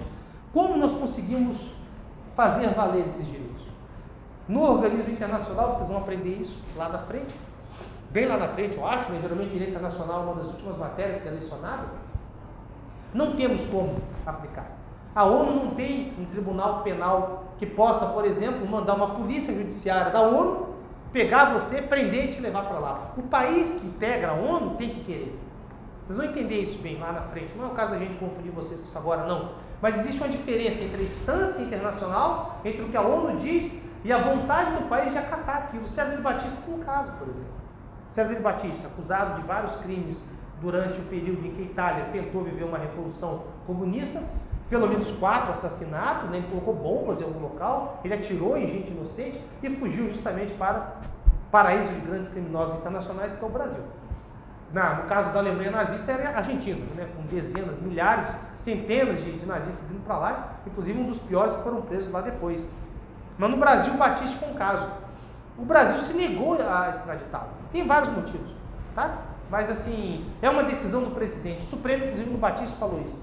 A decisão cabe ao presidente da República, eleito pelo povo brasileiro, dizer se ele vai ou não vai para a Itália. A primeira coisa que o Bolsonaro fez, na minha opinião corretíssima, foi falar: não, você vai para a Itália, porque o seu lugar é para ser julgado lá. Tanto que ao chegar lá, ele confessou os crimes, para ter uma pena atenuada. E o grande motivo pelo qual ele não foi extraditado antes é porque ele não teria confessado os crimes. Então é muito interessante isso também. O direito internacional em si, que vocês vão poder ver, o Estado moderno, o direito internacional, nasce durante esse evento aqui, ó, a chamada Paz de Westfália. A Paz de Westfália, ela tem, ela é feita, ela é formulada no final da chamada Guerra dos 30 Anos, que foi uma guerra que se iniciou lá com aquela tela que eu botei para vocês de Martin Lutero, o dia que o catolicismo deixa de ser a, a religião, a única religião que imperava na Europa, a principal religião da Europa, e o protestantismo começa a surgir também. E aquilo causou é claro, guerras entre vários estados, entre várias nações, porque as protestantes não queriam se submeter ao controle do Império Romano do, do, Ocidente, que foi fundado logo após a queda do Império Romano como um todo. Ele se dividiu em dois, no caso, ficou do Oriente lá em Constantinopla, tendo a capital como Constantinopla, e do Ocidente ficou como tendo o Sacro Império Romano, com sede basicamente na, no que conhecemos hoje como Alemanha. E houve várias guerras, foi a pior guerra da história até hoje, tá? a Guerra dos 30 anos não iremos números absolutos de mortos, mas praticamente um terço da população europeia foi dizimada. Foi algo extremamente grave. Cidades deixaram de existir, povoados inteiros sumiram do mapa. Uma carnificina. Há vários desenhos e gravuras da época, com cidades inteiras sendo enforcadas, por exemplo, em várias árvores. Era uma coisa terrível. A atrocidade foi tão grande, o número de mortos foi tão grande, que eles resolveram pela primeira vez na história se reunir e falar: não, precisamos ter direitos mínimos precisamos nos reunir e formar algum organismo internacional. Alguma forma do Estado-nação alemão, alemão, por exemplo, dialogar com a Itália e falar, não, calma, vamos guerrear, mas temos que ter alguns limites. Claro que depois vem as convenções de Genebra, assim por diante, que o direito internacional se desenvolve, vocês vão aprender isso lá na frente. Mas a, a paz de Westfália é um marco do nascimento do Estado moderno, da noção que nós temos de direito internacional e, consequentemente, de direitos humanos também. ele abriu caminho para o desenvolvimento de um direito além das fronteiras de um Estado. Como eu falei, a noção do Locke de direito natural, ou seja, algo que não é escrito, não é falado, mas é aplicado, algo que de certa forma está na nossa consciência coletiva, lembra lá do Durkheim? Nós temos essa vontade de ajudar ao próximo, nós temos esse pensamento altruístico de negar, por exemplo, a agredir uma criança aqui na frente de todos, vamos supor, nem no andar de é claro que há vários crimes, há prescrições legais, mas está muito acima da prescrição legal. O direito natural está muito acima do que fala o código. Você vai falar, não faça isso. Não vou dizer assim, não, pode bater na criança que você vai ser processado e condenado. Não. Você simplesmente vai ter um sentimento de que aquilo não pode ocorrer. Teve uma grande expansão dessa noção logo após, justamente, a ONU. Eu vou deixar esse pretexto para algumas guerras modernas para um segundo momento, mas seria um exemplo. Direitos humanos também é utilizado, também foi utilizado por estados para poder dominação. Eu lembro a vocês de 2003, a invasão do Iraque pelos Estados Unidos. Foi logo alguns anos após o 11 de setembro de 2001. Ah, os Estados Unidos da América invadiram então o território iraquiano, sob pretexto de que lá havia a produção de é, armas de destruição em massa. Weapons of Mass Destruction, segundo o termo em inglês. Nunca encontraram nenhuma. Depois de vários anos de guerra, milhares de americanos morreram, milhares de iraquianos morreram, um país, um governo caiu. Até hoje não conseguiu se restabelecer direito, um governo democrático nos padrões ocidentais lá não, não deu conta de se estabelecer, ainda luta para poder se firmar com base em direitos humanos, entre aspas. Né? Foi lá para salvar a população do Iraque e acabou levando muito mais destruição e morte. Como eu falei, não temos como valer esses direitos. A declaração da ONU ela não é um código. Você não pode obrigar a ONU a. Você tem sanções, mas mesmo as sanções econômicas elas são voluntárias de cada país. Por exemplo, os Estados Unidos da América agora sancionaram a Venezuela. Várias sanções. O Irã é altamente sancionado. A Coreia do Norte é altamente sancionada. Por exemplo, proibindo que empresas americanas constituam negócios na Coreia do Norte. Proibindo que os ativos financeiros da Venezuela, de cidadãos venezuelanos, por exemplo, vão ser confiscados em território americano e assim por diante. Mas nada disso é suficiente para fazer valer o direito humano, porque a ONU não tem esse poder. A ONU são 193 países que integram as Nações Unidas, basicamente todos os países do mundo, e quem não integra é Estado observador. A Suíça, inclusive, foi há pouco tempo que ela passou a integrar a ONU, diga-se de passagem. E tivemos um episódio muito triste com o governo americano e com o governo brasileiro, mas o nosso a gente conseguiu corrigir, que foi uma declaração do Trump de que ele iria retirar, por exemplo, os Estados Unidos da América do Tratado de Direitos Humanos da ONU. E você pode fazer isso. O Estado pode denunciar o tratado e falar assim: a partir de agora eu não faço mais parte. A Organização Mundial do Comércio não são todos os países que fazem parte. E o país que não faz parte não é submetido à sua legislação. Então você entende? É como se você fosse, eu não vou me submeter ao Código Penal. Pô, eu posso fazer o que eu quiser. Então isso existe também na, na, na, esfera internacional, vocês vão aprender isso. E aqui do lado eu coloquei essa frase, é claro, para poder questionar e levantar um pouquinho de dúvida na gente. Direitos humanos para humanos direitos. O que, é que vocês acham dessa frase? Alguém quer falar? Pode falar, gente. Isso aqui, eu sei que às vezes eu parece que eu estou impondo alguma ideologia para vocês, mas eu não estou. Pelo contrário. Fico muito feliz que vocês falem e discordem. Já ouviram essa frase, claro, né? Direitos humanos para humanos direitos. E ali no caso, ele está com um cacetete, né, com um porrete escrito direitos humanos, ou seja, é isso aqui que eu vou dar. Direitos humanos para mim é isso. Restringe. Para humanos direitos restringe. Não quer dizer que só uma parte é considerada direito tem direitos humanos. Sim. Não. Então é uma parte que restringe. E essa parte aí, ó, que ele está com o cacetete de direitos humanos, Sim. eu vejo que, tipo assim, quem vai apanhar não tem direito, porque não ser humano. Exato. Mesmo para aqueles que defendem esse tipo de frase, que eu considero uma frase que tem alguma verdade nela, tem, mas a, essas pessoas não sabem o que, que elas estão falando. Se só aprender alguma, uma, só aprender, por exemplo, direito penal do inimigo lá na frente. Espero que o professor de vocês traga a, a doutrina alemã do Jacobs, que eu acho até muito interessante, certamente aplicável aqui. O direito penal do inimigo, resumindo em poucas palavras, diz o respeito. Quando você é o inimigo do Estado, quando você comete um crime tão grave a ponto de você afrontar princípios basilares do Estado democrático, você perde alguns direitos. Você não terá, por exemplo, algumas das prerrogativas que o cidadão comum teria. A gente já faz isso de alguma forma. Quando eu privo a liberdade de alguém porque ela cometeu um crime, eu já estou, de certa forma, privando dos seus direitos humanos. Você tem o direito de mandar liberdade. É, mas você acabou de, de matar uma pessoa, então você vai ser presa. Eu vou restringir o direito dela. Eu vou restringir o seu direito também, porque você foi, foi tá, você acabou de assaltar um casal, você está inclusive com o relógio, que era dela, da vítima, por exemplo, caso de flagrante de roubo. Você vai ser privado desse direito. Então não é direitos humanos para humanos de direito, direitos humanos para todos. Há exceções? Sim, há exceções. Nós temos dois tipos de prisão no Brasil, basicamente.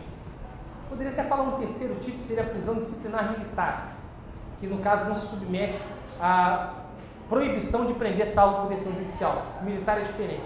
Mas nós temos as prisões preventivas, as prisões temporárias e preventivas, que são prisões cautelares, de cautela, e a prisão definitiva. A grande discussão em torno da prisão do Lula é essa, já trouxe esse tema para vocês. Apesar de vocês estarem no segundo período, você já tem condições de entender um pouco como é que funciona essa dinâmica. A prisão cautelar, eu preciso de um motivo para prender. Mas ele cometeu o crime? Eu não sei, porque não acabou o processo, então não sei se ele cometeu o crime. Ninguém poderá ser declarado culpado, salvo sentença transitada e julgada, uma Constituição, correto? E o Código de Processo Penal atrapalha ainda mais, diz lá no seu artigo 283, não haverá prisão salvo decisão de autoridade judicial ou flagrante delito ou prisão cautelar. O Código é muito sério nisso. Inclusive agora, 10 de abril, que vão julgar no Supremo Tribunal Federal é uma ação direta de constitucionalidade desse artigo do Código de Processo Penal, para dizer se ele é válido ou não. Eu não consigo entender muito bem essas ações diretas de constitucionalidade, não, gente. A gente tem uma coisa chamada ativismo judicial, que é a coisa do juiz começar a inventar lei. Né? O juiz, por exemplo, disse que agora, como o Barroso colocou no voto dele lá das drogas, que 25 gramas de droga você pode carregar, mais que isso é crime. Bom, onde que tirou isso? Assim, está na lei, tem algum local? Não está. Eu questiono um pouco esse ativismo. Eu acho que gente deveria ser menos ativista e um pouco mais meramente aplicador da lei da vontade da população com a sua legislação. Mas voltando aqui aos direitos humanos, eu só peço que vocês até defendam essa frase, não nenhum problema em defender, mas tragam argumentos para tanto. Não defendo simplesmente porque você acha que todo vagabundo não tem que ter direito humano, tem que bater, tem que matar, tem que morrer. A gente já viu os linchamentos, tivemos alguns exemplos, né? Não funciona no Estado democrático. Incrível que pareça, viram aquele, na Nova Zelândia agora, aquele monstro, né, que assassinou dezenas de muçulmanos em duas mesquitas, ele fez uma petição ao juiz lá criminal, que dá da, da execução criminal lá da Nova Zelândia, dizendo que os direitos humanos dele estavam sendo violados. Por quê? Porque ele não estava tendo visita íntima, ele não estava tendo direito à ligação, alguma coisa assim. A resposta do magistrado é magistrado de primeiro mundo, né? Ele falou: você não está tendo direitos, que são direitos previstos no código neozelandês, mas o que você cometeu foi extremamente grave. Então, para resguardar a sociedade, você será temporariamente privado desse direito. Corretíssimo. Nós temos no Brasil o RDD, Regime Disciplinar Diferenciado. Quando o preso é muito perigoso, quando o preso comanda abertamente o tráfico, o crime de dentro da cadeia, a gente coloca ele numa, numa cela especial, ele vai ter direito a poucas horas de sol durante a semana, ele não vai ter contato com ninguém, a não ser o advogado, ele vai ser gravado 24 horas dentro da, da cela dele e assim por diante. Nós já temos as formas legais. Então defendam o RDD. Defendam o RDD. Mas não defendam esse jargão, que ele é burro. Ele é ignorante, ele é limitado. E vocês, como acadêmicos, vocês podem ser de extrema direita, o mais radical possível, mas quando vocês trazem argumentos, vocês ficam inquestionáveis. Entendeu? Fica difícil argumentar com quem sabe da matéria. Então estudem, leiam sobre isso para poder defender, mesmo aqueles que defendem. Tá bom? E apenas ainda nos direitos humanos, eu sempre trago mapas tristes, né? Esse aqui é o mapa deles, esse seria a proteção de direitos humanos. É uma, um organismo internacional que fez essa, esses, que elaborou e colocou esses dados juntos. Nós estamos, é claro, sempre numa das piores posições possíveis, né? O Brasil para variar, tirando carnaval e futebol, o restante a gente, né, a gente falha um pouco. Dentro, né, nosso vizinho, por exemplo, Uruguai, ele já tem uma proteção muito maior que a nossa, a Argentina também, a gente odeia a Argentina, mas infelizmente é verdade. O Canadá, e no caso daqui a Noruega, lá em cima, o azulzinho, então, e a Islândia, seriam exemplos clássicos de absoluta, absoluto respeito a direitos humanos. O Brasil, como sempre, né, um pouquinho pior, e quem no interior da África, então, a situação ainda é muito, muito, muito pior. Já estamos encerrando, tá, gente? Agora vamos para o nosso último exemplo, grupos humanos não contatados. Eu, como eu falei, desde a minha infância, meu pai me levou para ver um filme quando era criança, chamado Os Deuses Tinham... Como é que era o nome do filme? Era uma, garrafa de Coca-Cola, que durante uma expedição pela África... Você viu esse filme? Os Deuses devem estar loucos. Vocês viram na faculdade aqui? Não. É? É, esse filme eu vi. Pô, o filme é velho, gente. Vocês viram mesmo? Eu vi no cinema, mas eu fui criança antes de vocês. Eu vi no cinema, lembro até hoje. Da série. Eu fui com meu pai. Você viu todos? São três. São três? Não, eu só vi o primeiro. É, a garrafa de coca. Mas ele, ele, sociologicamente ele é interessantíssimo esse filme. Ele mostra, a garrafa de coca muda a história de um, de um povoado na África. Porque assim, eles não tinham aquilo. De repente aquela coisa ajuda, atrapalha. E eles viviam num sistema comunitário e de repente eles começam a brigar, coisa que nunca existiu em milênios de sociedade. Eles começam a brigar por quê? Porque aquilo lá veio para atrapalhar. Então, assim, os deuses devem estar loucos. Um Deus jogou aquilo, né? E muito interessante. Aqui nós temos o sentinelense. Rapidamente, você vê as manchinhas escuras que nós temos aqui nesse hemisfério sul, são os grupos humanos não contatados. Incrível que pareça, gente, olha aqui. O país com o maior número de grupos não contatados da humanidade somos nós. Você sabe o que é um grupo não contatado? São pessoas que nunca tiveram contato nenhum com a humanidade como nós conhecemos. Eles não sabem, nunca viram um branco na vida dele. Eles são indígenas, de raiz mesmo, não é Nutella. Né? É, é, é verdade. Eles não sabem o que é um telefone, eles nunca viram um fio de metal, eles não sabem o que é barulho de um veículo, eles não sabem o que é uma roupa, um, uma, uma, um pedaço de, de tecido, de algodão. Eles se alimentam, vivem do mesmo jeito há milhares e milhares de anos. O mais famoso deles fica na, na, nas ilhas Andaman do Norte, perto da Índia, pertence a território indiano, inclusive, são os sentineleses. Uma das poucas imagens que tem do grupo é essa. Ano passado, um americano que tentou entrar foi morto. Quase todo mundo que tentou entrar nessa ilha morreu. Quase todos. Ah, o primeiro contato foi no século XVII, exploradores ingleses, que eles ainda conseguiram ter algum contato com eles, levaram dois, que eram um padrão na época da Inglaterra, chegavam em locais não contatados, pegavam pelo menos um ou dois exemplares da espécie e levavam para a Inglaterra. Tratavam muito bem, davam boa alimentação e depois voltavam para a ilha dizendo, olha, como os ingleses são bons, vamos aceitar. Os sentineleses nunca aceitaram ninguém. Eles rejeitam o contato externo de qualquer forma. Essa foto foi tirada por um pesquisador indiano, um sociólogo e antropólogo indiano nos anos 80. Foi o mais próximo que ele conseguiu chegar. E tem um vídeo, que está até no YouTube esse vídeo, dele tentando entregar coco, porque não tem coco na ilha. E eles lá amam coco, alguma coisa assim. Mas no Brasil nós temos vários também. Tem uma, um estudo da, da FUNAI de 2012, filmando com drone vários tribos não contatadas. E eles jogando flecha nos drones lá de baixo. Olha que interessante, gente. Sempre me despertou interesse, nós somos altamente sofisticados tecnologicamente, temos computadores, falamos a nossa língua, eles não têm nenhuma noção disso e vivem há milhares de anos. Até que ponto nós devemos ingressar na vida deles? Até que ponto eu tenho que chegar com o exército lá nessa ilha dos sentineleiros e falar: a partir de agora vocês vão votar, vocês vão ter que tomar vacina, vocês vão ter que usar roupa, vocês estão pelados, isso é um crime contra os costumes. Vocês vão ter que parar de usar arco flecha, daqui um fuzil, inclusive, que é um pouco mais prático para você. Será que a gente tem que ingressar nessa, nessa, nessa comunidade? Será que o nosso papel não é respeitar o direito de autodeterminação dos povos? Aí determina. Aí sim, a Índia, por exemplo, proibiu algumas milhas náuticas em volta da ilha, proibindo o ingresso. O americano foi ilegalmente a propósito. Então você não pode contatar. Fiquei muito triste com a notícia que esse ano o governo federal é, criou uma expedição que já está em andamento no interior da Amazônia para contatar essas populações. Segundo a ideia do governo federal, é dar para eles medicamentos, educação, evangelizá-los e trazê-los para o nosso mundo. Pergunto a vocês, será que vai fazer bem para eles? Será que eles querem contato? Eles não querem contato. Se eles estão isolados, eles não querem. Alguns querem, e muitos é, indígenas se ocidentalizaram, vieram para o nosso lado, mas é porque eles vieram. Agora, ir até eles, eu pergunto a vocês, até que ponto o nosso direito de autodeterminação não deve ser respeitado? E no próximo, então, é a, eu acredito que seja a, o mapa mais triste. Já ouviram falar da mutilação genital feminina? Alguém já ouviu falar disso? É o ato, é a prática de extirpar o clítoris da mulher e costurar a vagina dela, deixando apenas um pequeno orifício para urina e para o ato sexual, é claro. E sem o órgão genital, né, parte dele, né, o clítoris é apenas parte desse órgão, a mulher perde o direito ao prazer, ela fica mais dócil, mais submissa ao marido.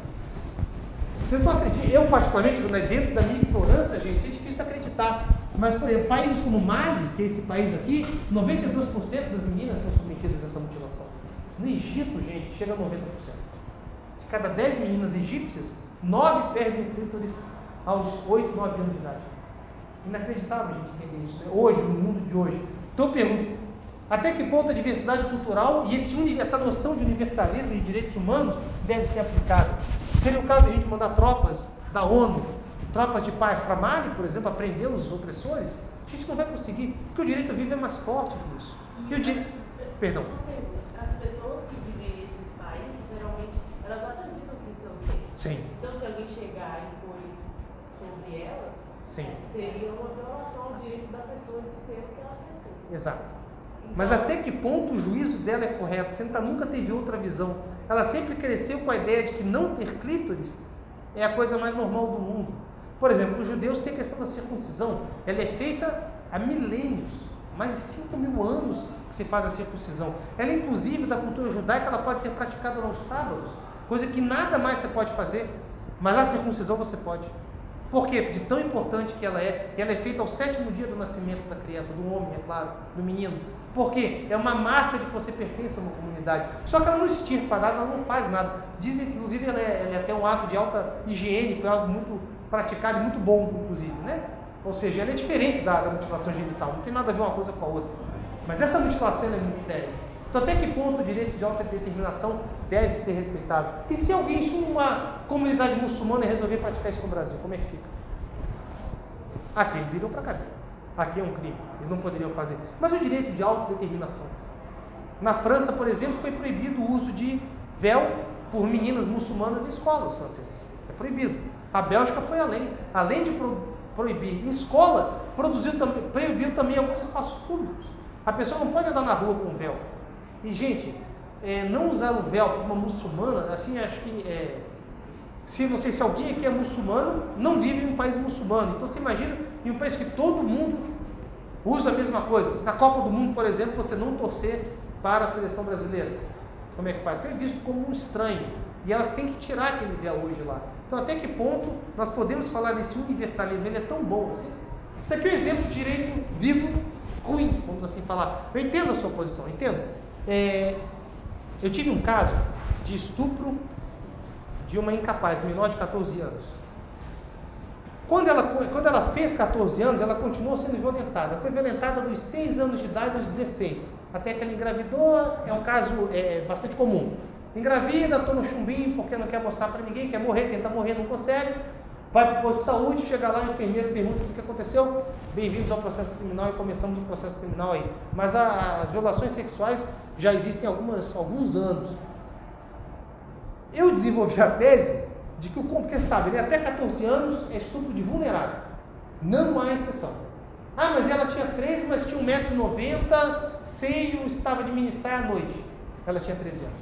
O Supremo tem um ou outro caso muito pontual de que relativizou esse princípio. Mas foram casos pontuais de prostituição do Nordeste, assim, jovens. É, é, é diferente. A regra é que não há como relativizar. Eu, por exemplo, nunca relativizei apenas quando é alta infracional. Um menor de 16 tendo relação sexual com menina de 13. Hoje em dia é difícil você falar, se foi consentido, né, gente? É difícil você botar um menino querer internar um menino de 3 anos por isso. Hoje em dia é um pouco difícil. Até de 13 para 18, assim, dependendo do caso. Já vi casos, por exemplo, na audiência, o menino de 18 parecia ter 12. Então, assim, tem que olhar o caso especial, mas fora isso, não. A partir dos 14 ela pode consentir. Então, ter sexo com uma menina de 14 anos não é um estupro, não se presume. Tem que provar que houve obrigatoriedade. E se a menina foi voluntária, a mulher foi voluntária, ou o homem foi voluntário, não há que se falar na prática do estupro. Mas nesse caso que eu falei, ela começou a ser estuprada. Eu considerei que o consentimento dela, a partir dos 14 anos, era viciado. Que, que pesa ela consentir a ter relação sexual com o próprio pai, ela, na verdade, estava sendo levada por toda uma vida de abuso. Ela, apesar de falar, eu quero ter sexo com meu pai aos 14, você não sabe. É, desculpa, até ofensivo falar, mas você não sabe o que você está querendo. Porque você foi levado a acreditar que ter relações, servir sexualmente, de escrava sexual para o seu pai, foi algo normal. Você se criou com esse imaginário. E hoje você pensa que isso é certo. A inversão de valores que nós temos. Como a menina que você falou, no interior do Mali, que ela fala, mas eu quero ter meu, minha, meu clítoris estipado. Eu quero ser igual a minha mãe, quero ser igual a minha avó. Eu quero que minhas filhas também estipem um dela. Nesse caso, como a gente estava no Brasil, eu considerei que não. É uma tese que eu não sei, ainda não foi julgada pelo tribunal. Quero ver o que o tribunal vai falar dessa tese. Eu, particularmente, achei uma tese muito bem feita. que eu dei, considerando que foi de vulnerável, a pena a gente conseguiu aumentar muito mais, né? Deixá-lo muito mais tempo preso. Ele sim, para mim, é um. Pedofilia, para mim, é um crime dos piores, talvez, um dos mais graves. É que eu, é que eu costumo colocar até na sentença. Você, você destrói uma vida sem aniquilá-la. Muitas vezes, por que a pena do homicídio é menor que a pena do, do estupro de vulnerável? Eu acho que tem que ser menor. Porque você pelo menos dá chance de matar e acabar com a existência. O estupro você destrói uma vida para sempre. Muitas mulheres são fortes e conseguem voltar, conseguem superar. Tem aquela marca, tem a ferida, mas ela é forte, ela consegue constituir uma vida, ter uma família. Mas muita gente não. Até vítimas de roubo, gente. Tem vítima de roubo que nunca mais consegue sair de casa, que desenvolve síndrome do pânico. E ela foi assaltada às vezes na- no ponto de ônibus para levar o celular, mas cada vítima reage de um jeito. E isso é o nosso direito não vê. A gente não, a gente não olha para a vítima, a gente olha para o criminoso só. A gente não olha para a vítima. Eu estou muito mais no direito penal voltado à vítima, a, a- a- proteger a vítima antes e depois do crime. Então, apenas dos questionamentos: até que ponto essa universalidade seria válida? Até que ponto esse direito vivo será sempre bom? Até que ponto essa diversidade cultural seria uma exceção à violação de direitos? A declaração da ONU, como eu falei, é um exemplo. Agora, então, gente, encerrando, como abordar a teoria de Engel hoje? Temos três aspectos: pluralismo legal, reconhecimento de fóruns de resolução de disputas, vocês vão ter isso amplamente. Nós temos o Sejus aqui em Vespasiano, o Poder Judiciário Mineiro é um pioneiro nisso, é pioneiro em várias coisas. Uma das coisas que ele é pioneiro é nessa questão desses centros de resolução de conflitos, que, incrível que pareça, resolveram muitos problemas. N demandas não foram avisadas porque conseguiram ser resolvidas lá, antes necessariamente de uma briga judicial. Temos a privatização da lei, que é descentralizar o processo legal, falar que outros órgãos governamentais ou não podem aplicar a lei, podem também enforçar, fazer valer a legislação sem necessariamente o Estado. Nos Estados Unidos, por exemplo, a falência ocorre no processo administrativo, judicial. E temos a questão do multiculturalismo, delegação de autoridade a várias comunidades subestatais. A lei deveria abranger e acatar ordens legais regulatórias paralelas. Nós temos um repositório de significado comum, muito mais do que uma legislação. Muito mais força do que uma imposição legal é o que nós achamos que é aquilo que é certo enquanto sociedade. Tá bom? A internet já falamos bastante dela. Alguma dúvida, gente? Alguma colocação? Consegui até encerrar dentro do mais ou menos do previsto. Algo podemos falar? Não? Então, Obrigado. Até a próxima.